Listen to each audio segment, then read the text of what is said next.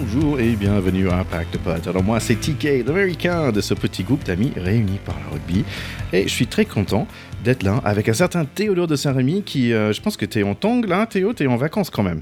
Je suis en vacances mais je suis pas en tong. hein. Euh, Il n'y a pas de tong à ma taille. Voilà. Donc... non, euh, je suis en vacances et néanmoins très heureux de passer un petit peu de temps avec toi, avec Charlie qui je crois va nous rejoindre. Exactement, c'est le, projet. Euh, pour, euh, pour commencer tranquillement, cool, à se mettre en mode Coupe du Monde. Voilà. Le but d'aujourd'hui, c'est entrer doucement, comme tu dis, euh, you know, dans, dans le Coupe du Monde, comme on a peu entré dans ce match euh, Écosse-France, euh, on va dire. Euh, mais on va parler de plein de choses. On va parler de tous ces petits matchs de préparation qu'on a vus récemment. On va parler de l'Écosse-France aussi. Et bien sûr, on va parler de Poule A de ce Coupe du Monde 2023 ici en France. Allez, si ça te gêne pas, j'ai fait mon petite minute américaine. Est-ce que tu as une idée de, de quoi s'agit-il? Là, j'avoue que je sais pas. Il y a eu quelques sujets aux États-Unis. On n'a pas beaucoup reparlé de la draft entre nous euh, avec l'arrivée de Victor de Victor Wembanyama qui va commencer sa carrière en NBA qui est très attendue. Mais est-ce que c'est autre chose peut-être? C'est autre chose. En fait, c'est le Coupe du Monde de foot féminin en ce moment. Et les Américaines, bah, ils ont perdu. Déjà, ils ont perdu contre les Suédoises. Donc, ça veut dire notre grande équipe de foot féminin aux States, bah, finalement, on, on va pas aller euh, gagner ce, ce Coupe du Monde-là. Euh, mais la bonne nouvelle, bonne nouvelle, c'est que les Eagles euh, ont gagné contre Roumanie en rugby, les, les hommes masculins. Donc voilà, il y a un petit récompense quelque part, un petit, euh, un, un peu de bonne nouvelle quelque Donc part. des Américaines euh, blondes à queue de cheval ont perdu contre des Suédoises blondes à queue de cheval. Exactement ça. Exactement ça. Allez, on va parler euh, beaucoup de rugby quand même. On est là pour parler de ces matchs de préparation vite fait. Euh, Il y avait Pays de Galles euh, contre l'Angleterre. En fait, c'était assez marrant parce que c'était une équipe d'Angleterre que je connaissais pas trop. J'ai regardé le premier mi-temps. Il y avait quand même certaines personnes qu'on connaît bien, comme Freddie Stewart, le grand numéro 15, Joe Marchand qui joue à Stade français, le, jeu, Marcus Smith avec son joli coupe de cheveux, Danny Kerr qui a quand même 87 caps et le capitaine était euh, bien sûr Genge, super pilier. Euh, J'ai trouvé que bon, c'était leur premier mi-temps pas super intéressant, mais en fait, c'est en deuxième mi-temps où Pays de Galles, ils ont réussi à, à- à prendre le match. Euh, ils ont marqué 20 points euh, contre 9. Donc Pays de Galles qui prend, euh, qui prend ce match un peu étonnant. En même temps, c'était un, match. En, même temps, c'était une équipe quand je, où il y avait pas beaucoup grand monde en fait que je connaissais. Bien sûr, il y avait Halfpenny, Reece et North, mais franchement assez étonnant et pas du bonne nouvelle, on va dire pour le coach d'Angleterre, Borthwick. Quand tu arrives à aligner derrière quand même euh, Emmett, North et, et Alf Penny, c'est quand même tout de suite solide. Hein. C'est des joueurs très expérimentés pour les uns, extrêmement prometteurs pour l'autre. Euh, donc, c'est vrai que c'est une semi-surprise parce qu'on avait vu cette équipe galloise un petit peu euh, en, perte de vitesse ces derniers mois, avec notamment hein, la retraite d'Halloween Jones qui euh, forcément fait, un, trou mental au-delà de faire un trou physique dans cette équipe. Euh, mais ça reste des matchs de préparation. Donc, on en parlera aussi pour notre match à nous. Euh, ce qui est un petit peu inquiétant sur cette équipe d'Angleterre, pour le coup, c'est qu'ils ont été assez stériles, ils n'ont pas montré grand-chose. Euh, ça, c'est un peu embêtant. Ces matchs de, de- de préparation, perdre ou gagner reste un peu secondaire. La manière, pendant au moins un moment, reste importante. Les Anglais n'ont rien montré. Euh, c'est un peu inquiétant pour eux. Ouais, ça fait un petit moment aussi, ouais. Allez, en autre match, c'était euh, l'Afrique du Sud contre l'Argentine. C'était bizarre les maillots parce que les Sudaf, ils jouaient dans les couleurs d'Ar- d'Argentine, je trouvais. Et l'Argentine, ils jouaient dans les couleurs de Roumanie. Euh, donc j'ai pas trop compris. Euh, un autre truc qui était bizarre, c'était 10 à 3 pour l'Argentine à la mi-temps. Sauf que Mapimpe, il va marquer en deux minutes dans le début de deuxième mi-temps, 10 partout. Et en parlant de 10, c'est un certain Libuk. Euh, Libuk, Euh, c'est pas Polar en ce moment. J'aime bien ce gars, il a vraiment un style euh, que j'aime beaucoup. Il a fait un passe à pied somptueux pour le prochain essai, vraiment la classe. Euh, il a raté quelques points au pied, mais il a assuré le fin du match avec trois pénalités. Donc c'était Afrique du Sud 24 et Argentine 13. Faut pas oublier que les, Sud-Africains sont quand même les tenants du titre. Euh, donc euh, bon, c'était un match en Argentine en plus, hein, donc c'était un, match toujours difficile d'aller jouer en Argentine parce que c'est un pays dans lequel il y a quand même assez peu de matchs internationaux de très haut niveau. Donc quand ils les reçoivent, en général, les, les, Argentins sont galvanisés parce que leur public est là, etc. Euh, donc d'où peut-être cette très belle première mi-temps où ils tournent euh, devant. Et puis ensuite, la force sud-africaine et le talent du numéro 10 qui viennent remettre un peu les pendules à l'heure. Il y a encore un, niveau d'écart entre ces équipes, incontestablement. mais c'est quand même une belle performance des Sud-Africains ça veut dire aussi qu'il faudra compter avec eux à la Coupe du Monde. Hein. Ça reste de toute façon une équipe capable de tout. Oui, on parlait de 10, mais en fait, il faut aussi parler du, du, 9, parce que c'est mon FAF. En fait, j'ai vu deux matchs avec l'Afrique du Sud pendant cet été, et j'ai pas encore vu FAF, donc en fait, j'espère qu'il revient pour ce Coupe de Monde. On va parler de ce groupe B euh, la semaine prochaine, mais, euh, mais franchement, j'adore ce joueur, ce FAF, avec ses super euh, cheveux blancs. Et en fait, c'est Reinhardt, le, le 9 de, de Montpellier, qui joue très bien. Qui joue très mais FAF, je pense que faut pas oublier quand même hein, qu'elle a la dernière Coupe du Monde 2019, il a, posé avec euh, le trophée après la finale euh, en slip aux couleurs de son pays. Donc pour moi, euh, rien que pour ça, ils sont obligés de le reprendre pour une Coupe du Monde. C'est pas possible de passer à côté de ça. Ouais, exactement. Allez, il y avait aussi Nouvelle-Zélande contre Australie. Nouvelle-Zélande, en fait, ils perdaient. Australie gagnait 20 à 3, il me semble, pour le premier mi-temps. Et en fait, Nouvelle-Zélande est revenu avec un penalty dernière minute. Un peu de surprise là, mais en même temps, il n'y avait aucun Barrett euh, dans les parties titulaires. Je pense que Nouvelle-Zélande, ils voulaient essayer quelques nouveaux joueurs. Oui, c'est toujours pareil. C'est ces matchs, euh, entre guillemets, sans enjeu, sachant que la Nouvelle-Zélande a quand même frappé très très fort sur le mois de juillet, euh, avec des confrontations face aux Australiens et aux Sud-Africains où ils ont été intraitables, ils ont été très au-dessus.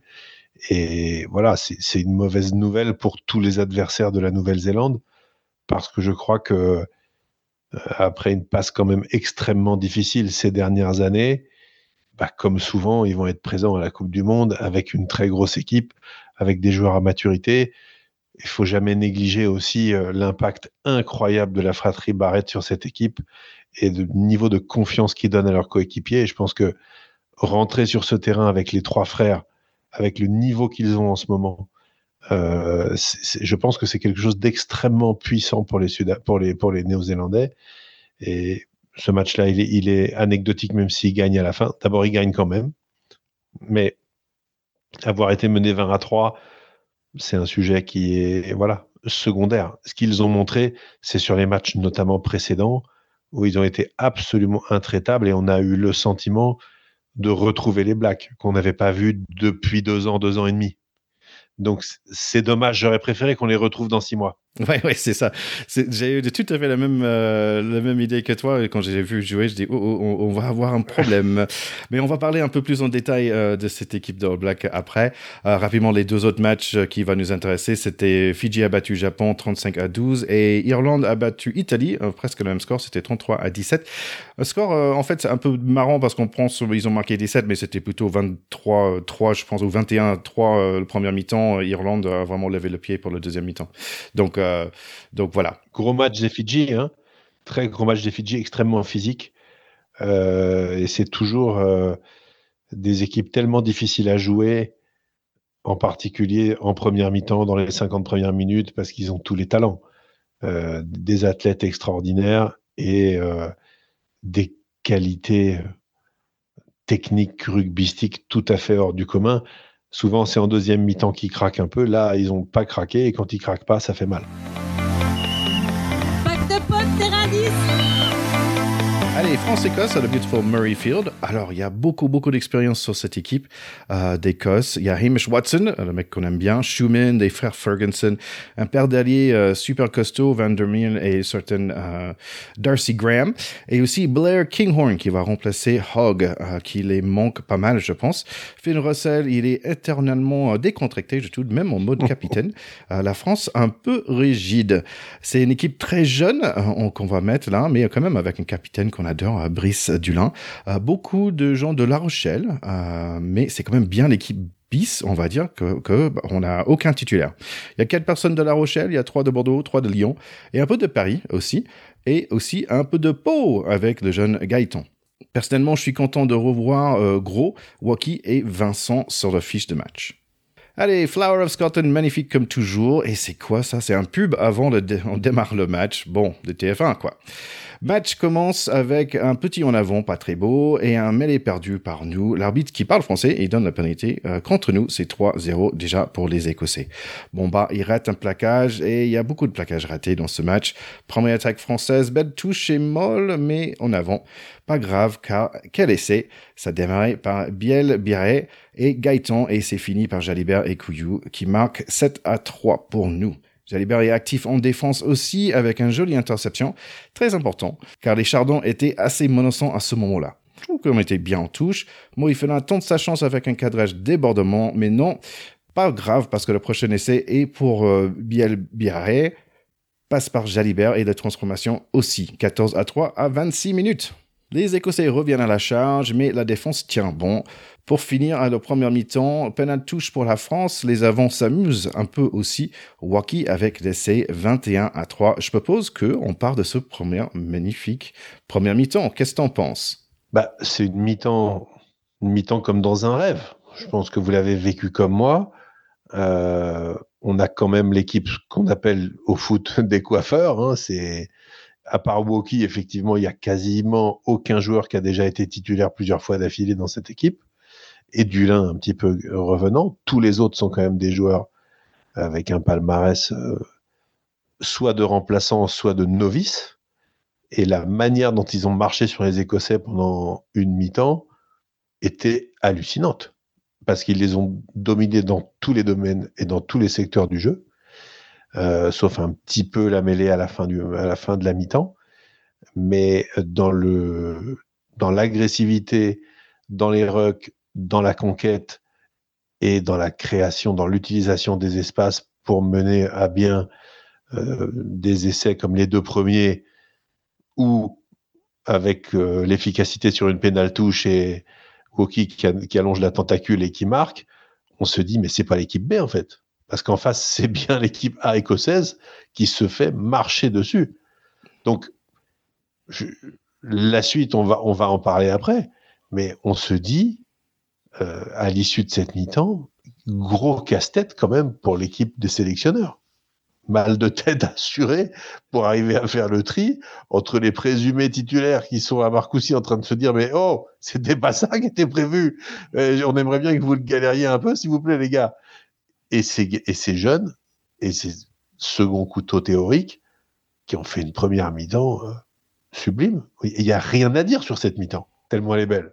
Je crois que j'arrive, j'arrive au bon moment, les copains. Dis donc, parce qu'on parle de cette. Euh, Salut Charlie. Salut les gars. Salut Charlie. Salut les gars. Désolé pour le retard. Je suis à l'heure euh, bruxelloise. C'est pour ça un petit décalage horaire, évidemment. ouais, j'arrive au bon moment parce qu'on parle de cette super euh, première mi-temps où en effet, Théo, je te rejoins tout à fait.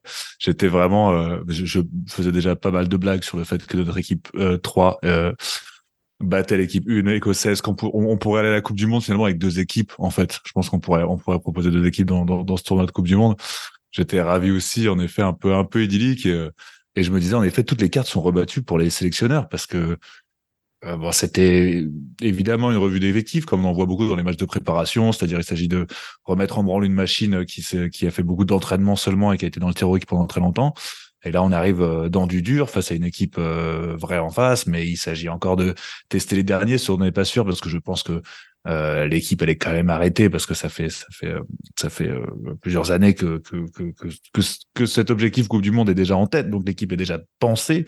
Et on fait une dernière revue d'effectifs avant et bam, on marche sur les Écossais. Super première mi-temps, j'étais ravi.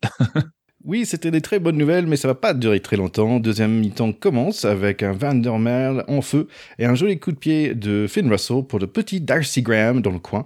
On va voir le vidéo et bon, ils l'ont donné, même s'il y avait une question en avant. 21 à 10 temps fort encore pour l'Écosse, mais heureusement Bougarit arrive à gratter un ballon. Bougarit donne encore de sa personne avec un épaule de Fagerson dans le visage. Carton jaune ça serait bien qu'on profite. Mais non, c'est Schumann qui rampe un peu pour ses 5 points, 21 à 17. C'est pas bien ça. Au moins, le carton jaune est devenu rouge. Nouveau règle, hein, le bunker rule, peut-être on parlera après. Mais les Écossais, ils s'en foutent d'être à 14. Blair Kinghorn prouve qu'il mérite bien sa place avec un jeu essai face à Dulin mais en avant de Darcy Graham avant, échappée belle. La France n'est pas serein là, d'ailleurs, euh, j'aimerais bien la voir sur le terrain, le euh, demi-mêlée serein. On a besoin d'un peu de calme et un peu d'expérience. Movaka plaque et puis gratte un ballon, mais on n'arrive pas à sortir de notre 5 mètres. Penatouche et cocotte pour les Écossais, et c'est Dave Cherry ou je peux dire David Cherry, car il a apparemment joué à Nice quand il était jeune, et c'est lui qui marque l'essai 22 à 21 en paire. Voilà, serein, on a 10 minutes pour faire quelque chose, mais chaque fois qu'on tente, il y a un en avant, il y a un ballon arraché ou un écran. 25 à 21 maintenant, il faut un essai dans les dernières 4 minutes. Petit coup de pied à suivre pour Serein, mais non, Brice Doulin appelle le mêlée, les enfants n'ont pas l'air très contents. Après quelques mêlées, on fait un panneau de touche finalement. Bon, on perd ce match d'une manière un peu bizarre, mais c'est pas trop grave parce qu'on a quand même vu des belles choses. Oui, en effet. Alors, tu conclus sur, euh, sur la conclusion un peu des, matchs amicaux. En effet, le but, c'était faire une redivision effective, de voir des belles choses, de peut-être mettre en place des choses euh, un peu en, en, en vues en interne. Euh, c'est euh, c'est euh, c'est un, un, petit échauffement, on va dire. Il y a quand même quatre matchs de préparation pour cette Coupe du Monde, ce qui est, ce qui est, ce qui est pas mal. Euh, mais quand même, bon, tu sais que tu sais que tu détestes le, le défaitisme français en tant qu'Américain. Mais bon, ouais, on reste quand même vachement sur notre fin parce que la, première mi-temps était pleine de pleine de, de, promesses et, et, et, mettre zéro point en deuxième alors qu'on est on, joue on joue contre 14 pendant un moment c'est c'est quand même très très déceptif. Alors après, est-ce que c'est euh, est-ce que, est-ce que la première mi-temps, euh, il y, avait cet essai, cet essai de, de Bielbarret ou, bah, peut-être est-ce que est-ce que c'est c'est l'envie des, des, des, nouveaux qui ont envie de montrer leur place, c'est la hargne qui fait que ça a joué, et que finalement en deuxième mi-temps on, s'est rendu compte que qu'il y a des automatismes qui manquaient et que c'était plus plus de l'enthousiasme que que, que quelque chose de maîtrisé. Je sais pas, mais en, mais en tout cas ouais pour pour moi elle était quand même au vu d'un match amical, d'accord, tout, tout va bien, c'est de la mise en place, on est qu'en préparation, mais, mais, mais prendre zéro point alors qu'on a montré de si belles choses, prendre zéro point en deuxième mi-temps alors qu'on a montré de si belles choses, euh, je trouvais ça ouais, vraiment, vraiment déçu et je partagerai l'avis de Dulin qui, en, qui au, au, micro avait dit à la fin que, que lui restait sur, sur une déception, quoique certes c'était, euh, c'était un match de préparation, mais que, mais que la déception restait à la fin. Oui, bah, c'est un petit peu typique de ces matchs de préparation. On a quand même vraiment vu à chacun sa mi-temps. Euh, les Français ont fait une mi-temps de folie. Je pense que eux, ils ont décompressé à la mi-temps manifestement parce qu'ils avaient le sentiment d'avoir d'ores et déjà fait le job et de ne pas avoir été ridicule en tant qu'équipe B, etc. Et à contrario, je pense que Tom Townsend a dû passer une soufflante de folie euh, à son équipe à la mi-temps, leur disant mais vous vous foutez de ma gueule. Vous avez l'équipe B de l'équipe de France en face. On est ici à Murrayfield. L'été, pour une fois, il fait beau. On n'a pas la flotte et vous n'êtes pas capable de faire autre chose que de les laisser jouer leur jeu tranquille et de tourner à 21-3 à la mi-temps. Alors, si ça continue comme ça, moi, je, prends euh, les moins de 20 ans et c'est avec eux que je vais à la Coupe du Monde. Donc, je pense que manifestement, ils se sont fait remonter les bretelles. Ils ont un petit coup du sort qui, leur sourit quand même. L'essai de Graham, euh, le, début, le, premier essai de la deuxième mi-temps, il l'accorde, il peut très bien ne pas l'accorder. Enfin, franchement, euh, ça paraissait comme l'en avant paraissait quand même assez, assez évident. Et on vient mourir à moins d'un essai. Donc, ne serait-ce que ça, ça aurait lancé la mi-temps différemment s'il avait été refusé. Oui, et, Thierry, tu nous dis souvent, même si euh, Stuart Hogg et puis là, ils ont un joueur extraordinaire qui est Kinghorn, qui est vraiment un, très grand joueur en devenir. Euh, il a son nom hein, à, jouer dans une série médiévale, mais il a aussi euh, le game, quoi. C'est quand même des grands joueurs. Je suis pas surpris qu'ils aient euh, réussi à faire une deuxième mi-temps un peu meilleure. Là où, les Français, je trouve, peuvent s'interroger, c'est qu'ils ont quand même raté pas mal de plaquages en deuxième mi-temps, et ça, c'est pas digne du haut niveau. Et ils ont joué à 15 à 14 pendant un 15 contre 14 pendant une grande partie de la deuxième mi-temps. Donc là aussi, c'est quand même un petit warning, mais ces matchs-là qui permettent euh, de faire des erreurs, d'ensuite se faire remonter les bretelles et d'avoir des axes de travail et de corriger le tir en vue de la vraie Coupe du Monde, c'est exactement fait pour ça. Donc, pas d'inquiétude.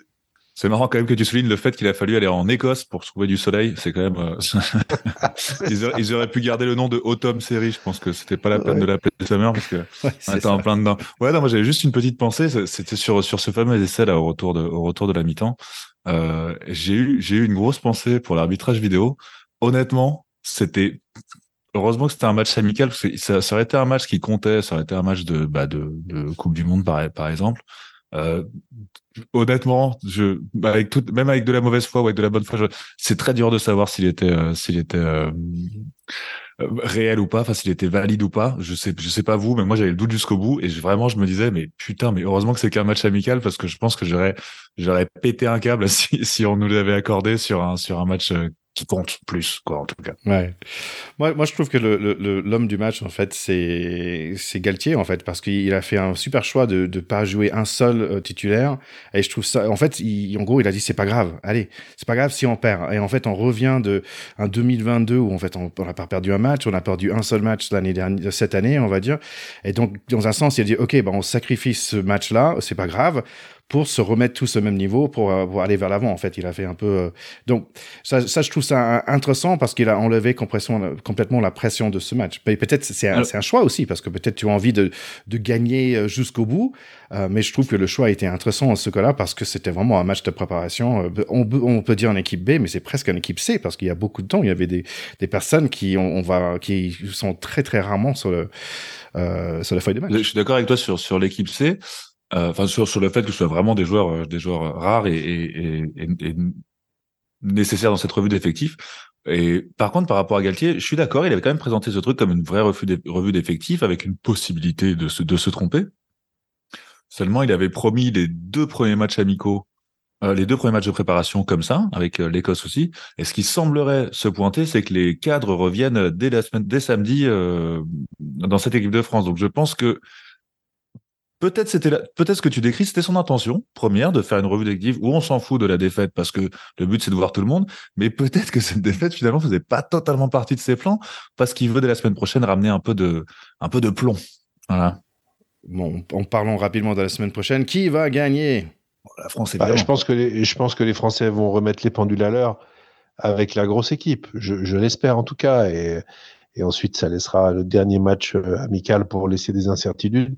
Ce serait bien d'avoir alterné incertitude, certitude, et puis euh, voilà un peu de créativité ou un peu d'exercice physique dans le dans le troisième contre l'Australie, dont, dont le, le résultat apportera à vrai dire assez peu. Quand même beaucoup plus physique contre Fidji aussi. Ouais, c'est ça. Moi, je pense qu'il faudra être prêt contre les Fidji parce qu'ils n'avaient pas l'air de rigoler contre le Japon, quoi. Je pense que ils ont été très forts contre le Japon et très physiques. Donc je pense que ça va être aussi effectivement un défi, mais euh, c'est plus un, un, défi de fin de préparation physique euh, contre les Fidji. Je le vois comme ça en défense collective, défense individuelle et préparation physique. Euh, ça reste des matchs dont on ne doit pas se focaliser outre mesure sur le résultat. Allez, on passe maintenant à notre preview rapide de notre poule, poule A pour le Coupe du Monde 2023.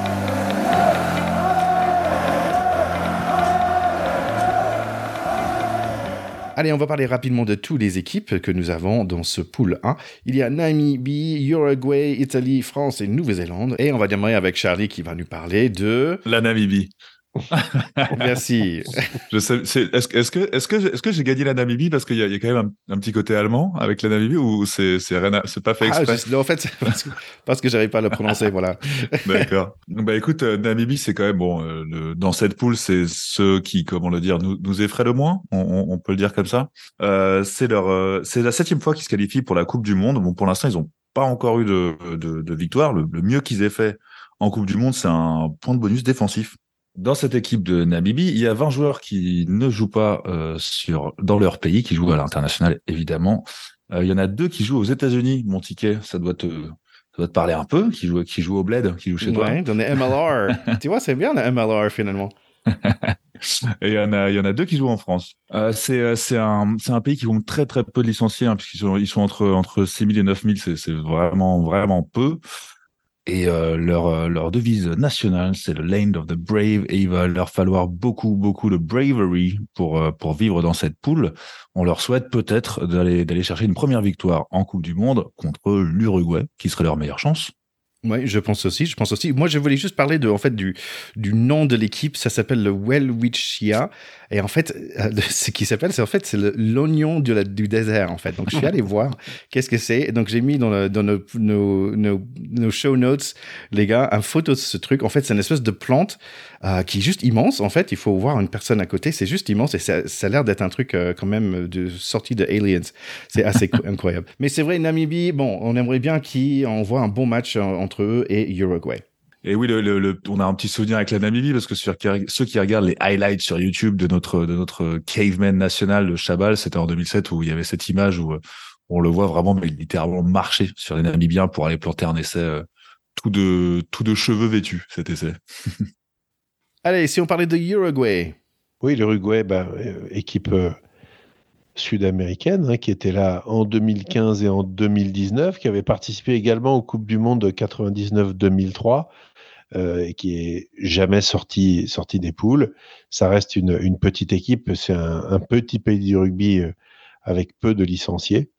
Euh, mais bon, c'est à la faveur de l'expatriation des joueurs qui euh, vont bah, mettre leur talent euh, au service de championnats un petit peu plus prestigieux que ce qui se passe euh, en Uruguay, à l'image de Santiago Arata, qui est le demi de mêlée euh, du Castre Olympique, qu'on a vu toute la saison en TEP 14, qui est vraiment un joueur absolument épatant. J'ai vu qu'il s'était blessé, alors je ne sais pas s'il sera de retour pour la Coupe du Monde. Euh, en tout cas, ce serait un très gros coup dur pour eux s'ils n'y étaient pas.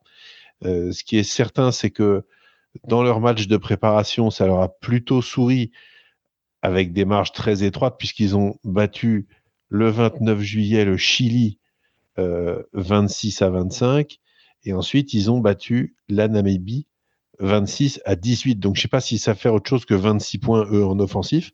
Mais en tout cas, pour l'instant, les, deux équipes récentes qu'ils ont affrontées en ont marqué moins qu'eux.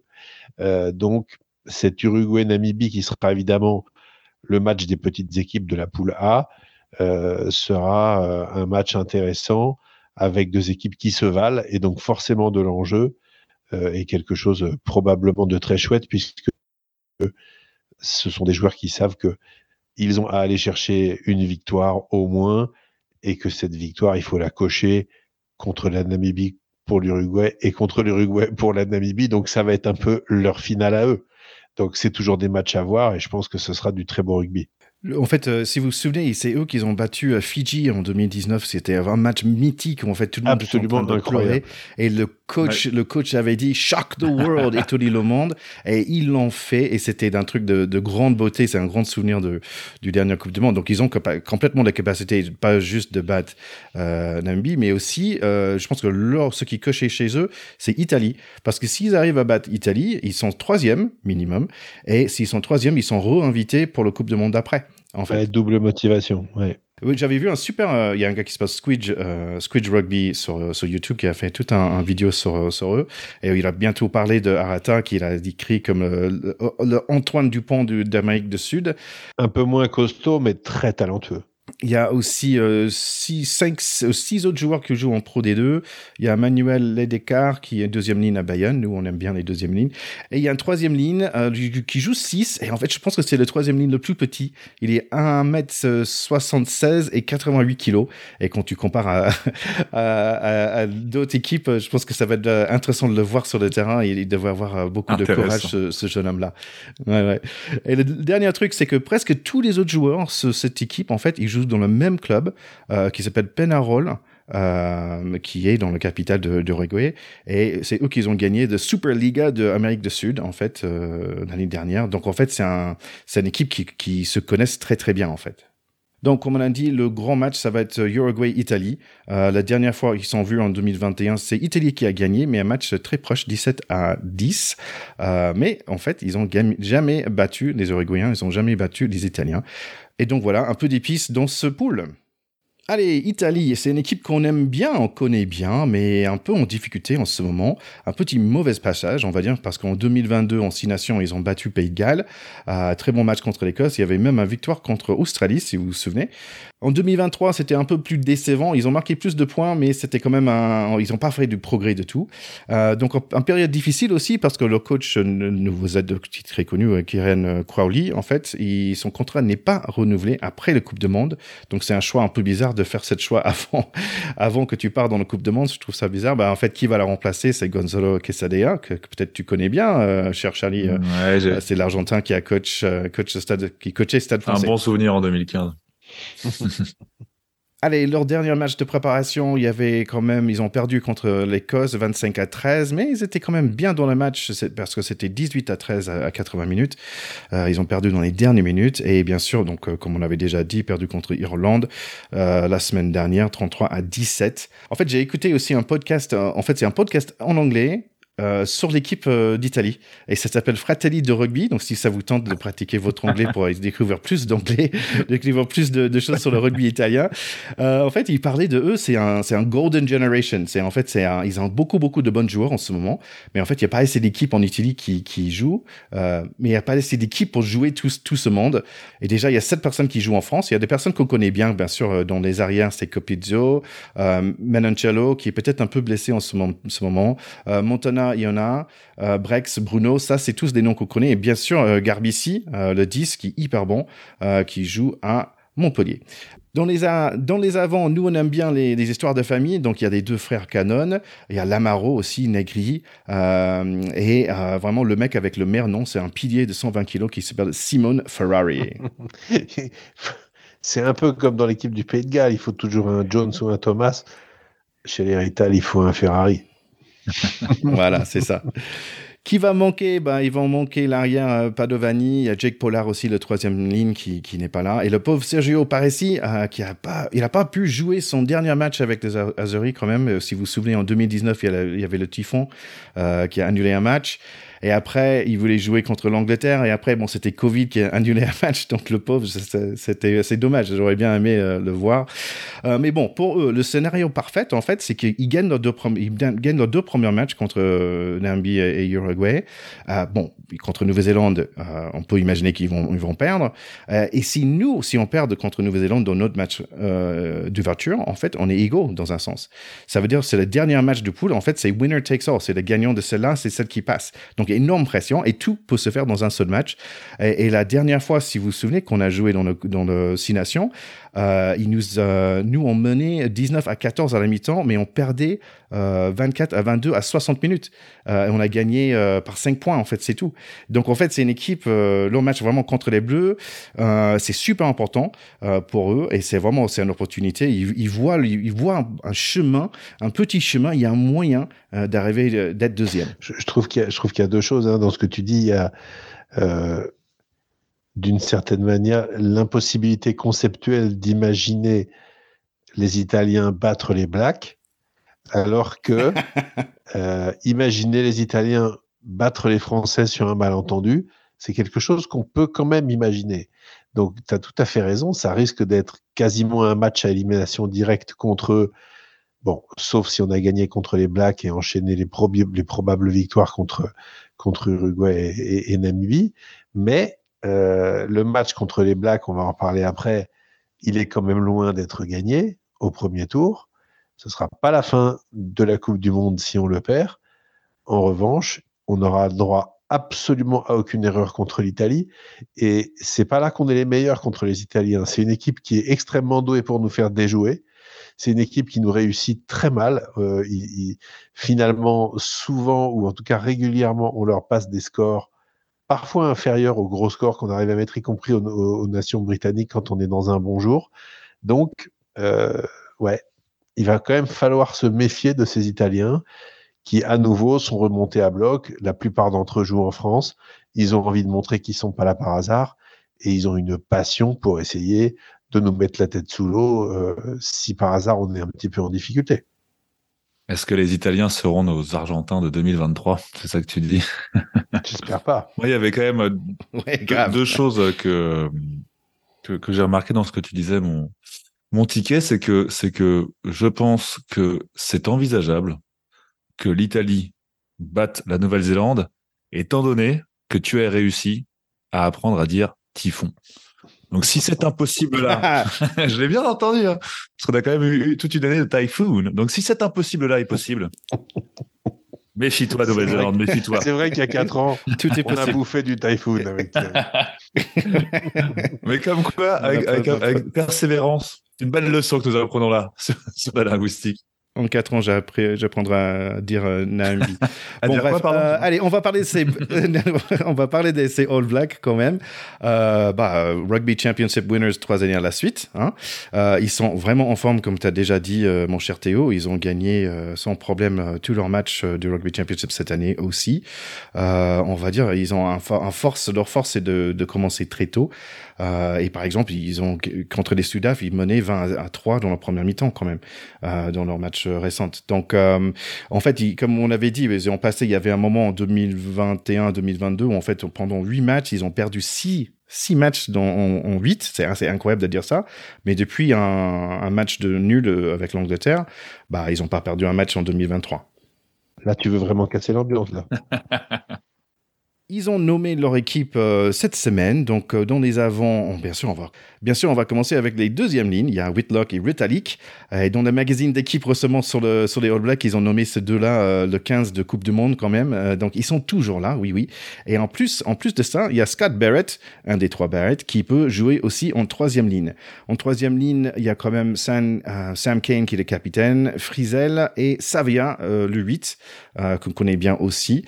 Première ligne un peu mais assez performant. Et moi, j'aime bien des noms comme Lomax et The Groot, parce que c'est beaucoup de personnalité. En écoutant des, podcasts euh, Nouveau Z, alors, j'ai compris qu'ils ont un pack solide, pas forcément exceptionnel, un peu léger, mais pas très jeune. Si on prend l'image de Dan Cole, le Talonner, qui a 36 ans, et pas mettre de personnes comme ces deux deuxième lignes, euh, qui ont plus de 30 ans chacun.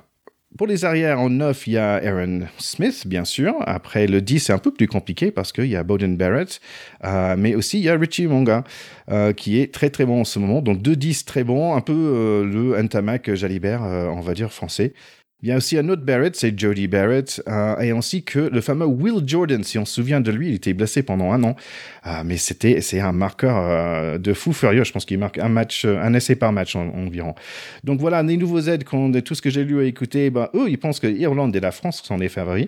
En même temps, Nouvelle-Zélande, ils ont jamais perdu un match en poule. Ouais, c'est un peu le jeu de, c'est un peu le jeu de déplacer le favori sur l'autre. Après, l'un dans l'autre, si on regarde ce classement mondial qui est si cher à, notre ami Théo, euh, oui, clairement, l'Irlande est favori, la France, euh, la France se défend. Je, honnêtement, là pour parler juste, juste de la poule et du coup, on, parlera de l'Irlande dans, dans les épisodes suivants, évidemment.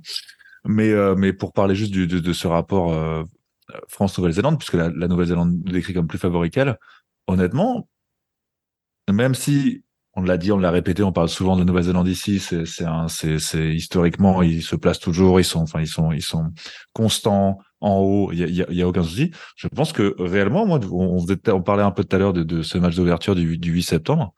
Euh, moi, je, moi, je vois la France favorite et je comprends que, que au vu de, de, de ce qu'on met en place depuis quelques années, au vu de notre régularité, au, vu de, de- des performances qu'on est capable d'enchaîner aussi et du jeu qu'on qu'on, qu'on, qu'on peut démontrer, je, moi, je donnerais raison à la Nouvelle-Zélande hein, par rapport aux favoris. Tu le sens bien, là. Ah ouais, ah ouais, non, vraiment bien, vraiment bien. On peut, c'est- tout à l'heure, bon, comme je savais qu'on allait présenter la Nouvelle-Zélande, je parlais pas trop de ce match d'ouverture, mais moi, clairement, je, je, je, je, je, penche sur l'idée qu'on va le gagner, ce match d'ouverture le, 8 le 8 septembre. Parce que la pression est sur nous, parce que cette équipe a démontré, on a beaucoup parlé de l'équipe de France qui était euh, euh, à rebond, qui jouait, qui jouait mieux dans la peur, qui jouait, qui, qui était, qui était plus, plus, plus méchante et plus, euh, plus, plus, plus violente, plus dominatrice quand elle avait la, la, crotte au cul, hein, comme on dit. Mais, euh, mais moi, je trouve que cette équipe de Galtier, c'est pas ça. C'est, c'est, une équipe qui est dans la maîtrise, qui sait ce qu'elle fait, euh, qui a su plusieurs fois. Souvenez-vous, quand il a repris l'équipe, la première chose qu'il a fait, donc quand il est arrivé dans ce tournoi, c'est quand même d'affronter avec une, avec une équipe de très jeune et remaniée, une équipe d'Angleterre pour l'ouverture de ce tournoi, qui était bah, des Golgoth qui venaient de, de, de faire une demi-finale de ouf de, de dingo, vous l'avez entendu dans les, dans les reviews de la Coupe du Monde 2019. euh, qui avait qui, qui sort d'une finale de Coupe du Monde et qui était énorme. Et bah euh, les, les, les mecs qui en sont allés jouer étaient très sereins. Il y avait pas, ils, ils ont fait ils ont fait un super match. Et ils ont gagné. Et moi je pense que cette équipe de France là, c'est pas l'équipe de France qu'on a toujours connue, qui était une, qui est une équipe de France voilà historiquement euh, qui qui qui joue, qui, qui qui sort les couilles quand quand quand on a peur de perdre quoi. Non non, je pense que c'est une équipe de France qui est dans la maîtrise. Et, et, et je pense vraiment que le 8 septembre, les, les Néo-Zélandais ont de quoi trembler. Voilà. Donc tu ressens la, France qui va gagner comme en 2021 où on a, les a battus chez nous 40, euh, 40 euh, à 25. Peut-être pas aussi aussi euh, aussi fort, peut-être pas aussi chirurgicalement, mais oui oui, je je, je je, je vois une belle victoire. Et Théo, c'est quoi ton avis sur cette équipe de Nouvelle-Zélande? J'en pense que ça reste l'équipe mythique de notre sport, et je pense qu'il faut toujours se méfier des bêtes blessées. Euh, incontestablement les, les, Blacks la dernière fois qu'ils sont venus au Stade de France. Je pense que dans la préparation mentale et dans le storytelling que va faire le squad et que vont faire ceux qui ont vécu ce match-là contre les Français, ils vont en faire un sommet, pas du rugby, ils vont en faire un sommet de l'honneur néo-zélandais. Et l'honneur néo-zélandais sur un terrain de rugby, quand tu es All Black, c'est pas rien. Et ils ont l'équipe pour quand même venir laver l'affront. C'est pour ça que ça va être un match énorme. Je rejoins tout à fait Charlie sur le fait que on n'est plus avec la même équipe de France qui arrive euh, morte de trouille, le trouillomètre à zéro et qui sur trois fulgurances euh, marque des trucs en se disant euh, putain on y est arrivé, on n'en revient pas. C'est plus du tout ça. Mais on a en face une équipe qui a quand même des convictions, des joueurs très expérimentés. Leur point faible, c'est peut-être qu'ils sont un peu vieillissants. Euh, moi, je suis pas très fan de leur charnière, notamment euh, Aaron Smith et, Richie Munga, même si Richie Munga fait des très bons matchs récemment. Euh, je pense que c'est peut-être là qu'il faudra aller chercher à les mettre en difficulté, parce que pour moi, ils ont un paquet d'avant qui est redoutable, même s'il est un peu vieillissant. Alors, peut-être qu'en fin de match, notamment, peut-être que dans les 20 dernières minutes, euh, la force de notre banc et la force collective des Bleus, les convictions des Bleus pourront euh, inverser la tendance. Et ils ont derrière une équipe quand même absolument incroyable. Hein, vous les avez cités, euh, les frères Barrett, Jordan, Savea, etc. Et ils ont, Johanné, ils sortent toujours des joueurs quand même exceptionnels, exceptionnels. Donc, je pense que ce match d'ouverture, ça va être un match extrêmement ouvert. Je pense aussi que ce serait une erreur pour les Français de tout miser sur ce match d'ouverture. Euh, la, Coupe du Monde de rugby, c'est une compétition longue qui s'étale sur deux mois. Euh, et il ne s'agit pas d'aller gagner un match pour ensuite avoir tellement tout donné que finalement euh, on, on, se retrouve en difficulté sur d'autres matchs gagnables ou sur le premier match à élimination directe des quarts de finale, par exemple. Oui, c'est intéressant parce que même si on perd ou si on gagne euh, le premier match, en tous les cas, il faut passer sur euh, les, les 1 ou le 2 du pool B et ça va être normalement Afrique du Sud ou, et ou Irlande. Donc, donc il, faut, il faut juste gagner un match à, la fois, je pense, et c'est ça le plus important. Ça. Et le quart de finale, euh, le quart de finale va être effectivement euh, un match pour nous et pour, et pour notre trouille à nous, spectateurs et mm. admirateurs de ce sport, ça va être affreux. Mm. Et, Thierry, tu as déjà toutes les qualités pour devenir coach parce que tu as sorti la fameuse phrase les matchs les uns après les autres. Ah. Les matchs les uns après les autres, surtout ne pas se précipiter. Le grand classique. Voilà, mais tu as, raison, mon Théo. Il y avait, c'est vrai qu'il y a ce facteur aussi euh, euh, de, de, de, revanche un peu que vont avoir les, les, les All Blacks. Et bon, depuis 2015, c'est plus trop ça, mais historiquement un peu, on est quand même la bête noire de, de, de la Nouvelle-Zélande en Coupe du Monde. Euh, donc euh, on les, on les avait fait trembler en 2011 euh, et puis en 2007 et en 99 on les avait fait chier carrément. On avait gâché la fête. Donc euh, je pense qu'il y a une petite histoire quand même et ouais ils vont. Ils vont oui Charlie, mais mais surtout quand ils nous attendaient pas. Oui c'est vrai c'est vrai. Et là ils nous attendent mais comme jamais. Voilà. Euh, et, je pense que la construction de tout le programme de cette Coupe du Monde, de comment ils vont eux aussi la planifier, l'appréhender, etc., sur, les, sur les valeurs All Blacks et sur remettre l'église au milieu du village et montrer que c'était certes une défaite méritée, mais que c'était un accident de parcours. moi, si j'étais coach des All Blacks, je, saurais comment les prendre, hein, les mecs. Ils vont remettre le mouton au milieu du pré. remettre le mouton au milieu du pré. Ce qui est intéressant, en fait, c'est que bah, nous, on est méfiants d'eux, mais eux aussi, euh, peut-être Nouvelle-Zélande, on est méfiants de la, de la France, en fait. Donc, c'est, ça va faire des, des matchs, je pense, peut-être un peu crispés, au fait. Peut-être des matchs un peu crispés au début. Ouais, c'est certain. C'est certain.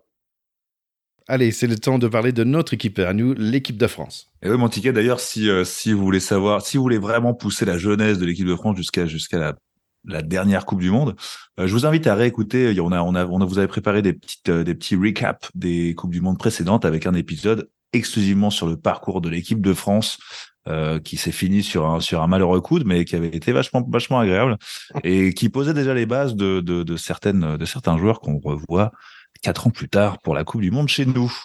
C'est vrai que ça nous avait bien cassé les coudes. Joli. Certains joueurs, mais aussi un coach aussi, parce que c'est là où on a commencé à dire, bah tiens, c'est peut-être Fabien Gatier qui va être notre coach. Et je pense que c'est aussi important de, de, parler de ce monsieur, parce que je trouve qu'il a, par rapport à notre équipe d'avant, en fait, on, ne sait rien à voir. L'équipe de France d'aujourd'hui par rapport à 2019, c'est rien à voir, rien de tout. Euh, je parlais tout à l'heure un peu des débuts de quand il était arrivé, de ce genre de mentalité qui était arrivé, mais euh, je sais pas si vous vous souvenez, des, des, il avait fait passer des, des entretiens il y avait euh, il y avait ce fameux avec euh, avec Vince Laurent qui était au clairement qui était passé sur France 2 où clairement on voyait que bah il ne reviendrait pas hein, parce que mais en fait il a, il est il est arrivé tout de suite en parlant beaucoup de de, de mentalité et de et de cadre qu'il offrait à ses joueurs et de euh, je, je, c'est un, un, un, monsieur qui qui au stade français il avait fait des très belles choses ça c'était un peu moins passé c'était moins bien moins bien fini à Montpellier mais c'est un mec qui est très technique on le savait avant qu'il est il est, il est, il est très précis. Et moi, j'avais pas imaginé cette, cette, euh, cette condition euh, euh, humaine un peu qu'il a amené. Je pense que c'est un mec qui sait s'entourer aussi parce que c'est Ibanez peut-être qui apporte cette condition humaine et qu'il a su aller chercher pour pour faire ce que lui sait pas faire justement. Mais mais mais la, la phase du, du 15 de France n'a pas seulement changé parce que parce qu'on a une génération de joueurs dorés, ça c'est clair et net, il a rien à dire. Mais je pense pas seulement ça. Je pense qu'il a réussi à, à, vraiment insulter quelque chose de, de de, victorieux, de pas de pas équipe de caractère qui répond à qui répond à une insulte ou la trouille et qui se met des grosses baffes avant d'y aller parce que parce que parce que voilà, je pense que c'est une équipe qui maîtrise, qui sait ce qu'elle fait, et qui a confiance dans son jeu et, et clairement le coach y est pour énormément. Le coach et son staff, ouais. Et son staff, bien sûr. Et oui, si on se souvient, il y avait des joueurs qui quittaient l'équipe de France parce qu'ils ne ah se retrouvaient plus. Euh, Jefferson Poirot, par exemple, dit non, non, c'est bon. Il avait quoi, 27, 8 ans, 28 ans. Il dit non, non, j'ai plus envie de, de, jouer avec l'équipe de France. C'est assez incroyable qu'il y ait un tel changement de, de, de, caractère de cette équipe. Il faut aussi se rappeler que le, le squad de 2019, c'était une toute autre génération d'entraîneurs. Euh, Jacques Brunel, euh, dont on avait un petit peu critiqué aussi euh, l'accession à ce poste parce qu'il il était un peu proche de Bernard Laporte et on se disait bon ça, ça fait un peu copain copain, on sait pas trop pourquoi c'est lui, etc. Euh, c'est c'est quand même un coach d'il y a maintenant euh, 15 et 20 ans. C'est pas du tout une insulte que de le dire, c'est juste une réalité. Et je pense que Galtier, lui, qui a bah, 25 ans de moins, bah, il a tout simplement la modernité aussi dans l'approche, la complétude, euh, la rationalité. Et, c'est ça qu'il a mis au point pendant quatre ans. Tu rajoutes à cette sauce-là la matière première qui est une génération euh, effectivement un peu exceptionnelle avec ses premiers titres en U20. On, les empile hein, puisque ça fait trois fois de suite. Donc ça veut dire aussi qu'en 2027, quoi qu'il arrive dans cette Coupe du Monde, on aura une génération de joueurs qui aura les jeunes qui sont déjà en équipe de France A, plus leurs héritiers qui ont gagné la Coupe du Monde du vin.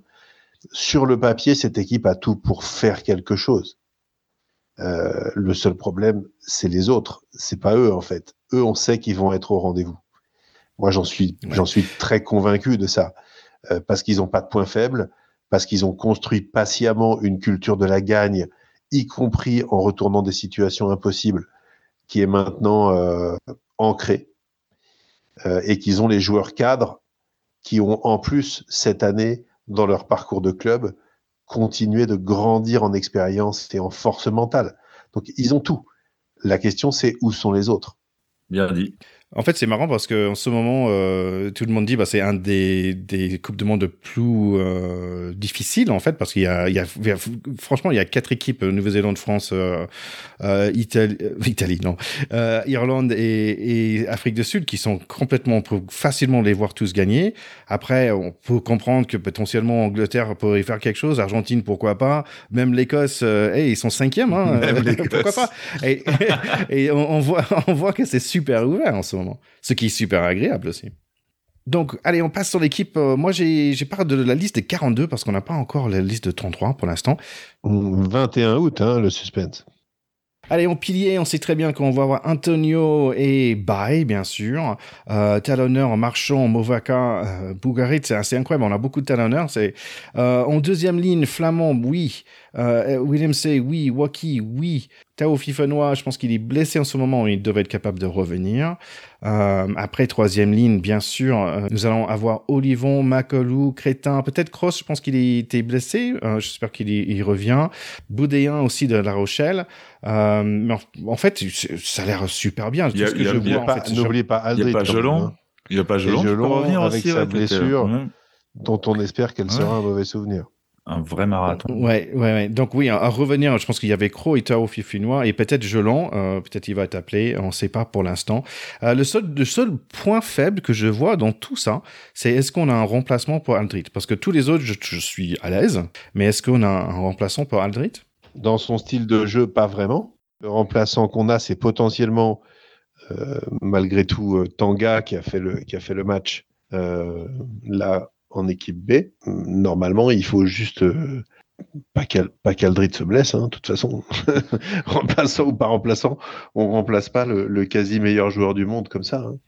Ouais, c'est sûr. Allez, si on prend les arrières, euh, en fait, on est très bon et très flexible aussi, bien sûr. Meilleur joueur du monde en ce moment, c'est Dupont. Euh, derrière lui, euh, Luco Serin ou Koyu, on n'est pas certain. Euh, demi-ouverture, bien sûr, Entamac et Jalibert en solide numéro 2, euh, potentiellement Astoy aussi. Euh, trois quarts centre, Fiku. Dante, je, je pensais qu'il était toujours blessé, Dante, mais je suis pas certain, j'ai pas eu, non, il revient. des informations. Il revient, bah superbe. Mm. Moïfina aussi, et peut-être on en vient de voir le jeune euh, Gaëtan aussi qui a bien joué le dernier match, mais moi personnellement j'aimerais bien voir Vincent euh, qui était très très bon. Euh, des alliés, on va voir le magique Pono, le mec qui court comme un, comme un Greyhound dog, c'est incroyable. Euh, Villiers aussi, du Mortier potentiellement, et le jeune euh, Biel euh, Biarri qui a joué un très bon match récemment. En arrière, Ramos qui est bien méritant en ce moment, Dulin, potentiellement Jaminet, mais on n'a pas entendu grand chose de Jaminet depuis un certain temps. Jaminet pourrait sortir, mais sa force, c'est qu'il est quand même polyvalent, euh, qui bute, il bute de loin. Euh, donc, je, bon, je pense qu'il sera dedans. Je me fais un peu de soucis pour Ethan Dumortier qui a fait un match assez transparent euh, contre les Écossais. Euh, ce serait intéressant de voir s'il va être sur les prochaines compositions de matchs euh, euh, amicaux avant la Coupe du Monde. Mais c'est vrai que Biel Biarré a montré de telles choses et on a à côté de ça, effectivement, un Penaud et un Villiers qui sont en théorie indéboulonnables comme, comme titulaires.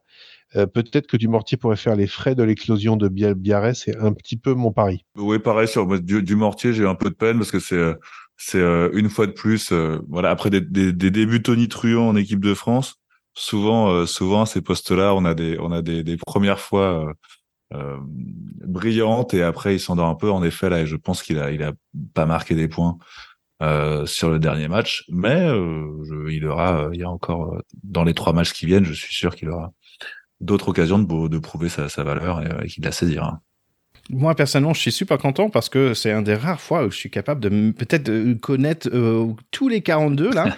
je suis assez fier de moi pour la première fois. Je suis le rugby et le rugby français et parce que je trouve que on a une équipe euh, qui est facile à très facile à aimer et en fait, c'est chouette aussi parce que ça me donne plus envie de regarder euh, le top 14 en plus pour voir comment ils jouent. Et en fait, ça me fait penser à des à l'époque où on avait euh, et, et euh, Rougerie et, et, où il y avait beaucoup de personnalités sur l'équipe que j'aimais beaucoup. Euh, Dominici, en fait, ça m'a, en fait, d'un coup, j'avais six, six équipes dans le top 14 que j'ai En fait, à force de, de, de bien ces certains joueurs sur l'équipe de France. Donc, moi, je trouve que c'est super, pas juste pour l'équipe de France, mais aussi pour le top 14 et, et le, le rugby français en général. Ouais, c'est vrai, mais tu, tu compares avec une, à, une époque où je trouve qu'il y avait plus d'individualité. Et je trouve que même si, euh, même si euh, un, un, par un, les, les, les, joueurs dont on parle depuis tout à l'heure sont, sont très, euh, sont très ont du, enfin, ont du caractère, hein, certes et tout, mais c'est, c'est, je pense, je vois plus une équipe moi que que dans les années 2000, 2000 encore. C'était vraiment des personnalités, c'était que des capitaines d'équipe qui étaient. là, je, là, je vois vraiment des, des, des, des potes qui jouent ensemble. Et puis avec une équipe, on avait de très belles individualités, mais il faut pas oublier qu'on a quand même jamais réussi à être champion du monde. C'est ça qui va faire changer, Thierry. On est, on est passé à un point quand même. C'est sûr. C'est passé, à, passé à peu de choses en 2011, il faut quand même s'en rappeler. Un arbitrage, certains diront, mais ce n'est pas notre cas, évidemment. Non. Hein non, pas du tout. Mais euh, surtout, tu dis un bande de potes et ça, c'est nous, c'est le pack de potes. Merci d'être là avec nous pour cet épisode euh, sur la poule A. Revenez euh, semaine prochaine. Normalement, j'ai un guest, un special guest euh, qui va venir pour expliquer un peu le poule B. Euh, donc, poule B, c'est Afrique du Sud, Irlande, l'Écosse, Tonga et Roumanie. Un poule bien, bien difficile, un peu comme le nôtre aussi. Donc, allez, les garçons, est-ce qu'il y a d'autres choses à ajouter? Sauf que, allez, les bleus? Et bah, à part aller les bleus, juste que aller, les bleus, on va pouvoir le dire euh, avant le 8 septembre aussi. S'il y en a qui veulent un petit tour de chauffe euh, et se mettre en bouche avant la Coupe du Monde qui arrive. Euh, sachez que la France organise aussi du 8 au 12 août, donc en ce moment même, le championnat d'Europe de touch rugby. Donc euh, ça se passera à Verdun. Je vous invite à rejoindre le, à aller voir sur le site de Touch France tous les tous les renseignements. Il y a de il y a de quoi suivre les matchs. La France a évidemment ses chances. Il y a les plus de 40 qui vont défendre leur titre. Euh, et dans ces plus de 40, il y a mon ami Nicolas Webinos euh, qui va jouer aussi. Je lui passe un, je lui fais un gros bisou. Et donc ils vont défendre ce titre et, euh, et ceux qui veulent un peu euh, entendre cruncher pour se préparer à cette Coupe du Monde, je les invite à suivre notre équipe de France dans ce championnat de touch, dans cette coupe dans cette Coupe d'Europe de touch. Ouais, euh, surtout si vous avez jamais joué au rugby, c'est le, touch, c'est super pour démarrer. C'est comme ça que j'ai démarré en fait avec euh, le rugby. C'était en jouant en touch euh, avec des copains et c'est marrant parce que là, aujourd'hui, j'ai eu un texte. J'ai joué au touch récemment avec des gens du, du, coin et en fait, ils disent ah bah, tiens, la Coupe de Monde qui revient, est-ce qu'on va pas faire un, peu de, de touch le mercredi? Je trouve ça super. Donc peut-être je me remettrai les, les crampons. Non, bah, tu, on, veut voir les photos, mon ticket. Eh bien, pas de vidéos surtout. D'accord. Juste des photos, ça peut faire illusion. Et pour, et pour continuer sur le rugby un peu euh, moins, moins médiatisé, on va dire, euh, euh, je voulais aussi vous, vous inviter à aller sur internet sur un moteur de recherche taper la lettre du ballon ovale. Alors c'est une petite c'est une petite newsletter là qui a commencé faite par mon ami Benjamin. Euh, très sympa si vous avez euh, entre 5 et 10 minutes hein, de lecture. Donc euh, ça fait il y a les 5 focus de la semaine, il y a des petits il, y a, il vous informe sur les destinations rugby de la semaine, les infos de la semaine, la vidéo de la semaine. Donc vous vous abonnez à cette newsletter en vous rendant évidemment la lettre du ballon ovale sur votre moteur de recherche et vous recevez par par mail des petites news rugby voilà régulières ça complémente très bien euh, votre écoute du pack de potes. Et, euh, et, quand vous en avez un peu les oreilles remplies, vous pouvez aller jeter un œil dans votre mail pour avoir cette newsletter. Je vous y invite. Eh bien, voilà, messieurs, pour cette euh, première séance préparatoire et cette petite rentrée diesel dans notre Coupe du Monde qui, elle, marchera au super. N'oubliez pas, chers écouteurs, de nous liker et de partager ces épisodes s'ils vous ont plu, euh, voire même de, de, de, dire à Apple Podcast que nous sommes évidemment les meilleurs, euh, en toute humilité, bien sûr. Et on vous dit à très très vite et à la semaine prochaine. Merci les gars, c'était comme d'habitude un plaisir. Allez les gars, à très bientôt, bye bye. Ciao. Salut les copains, à plus.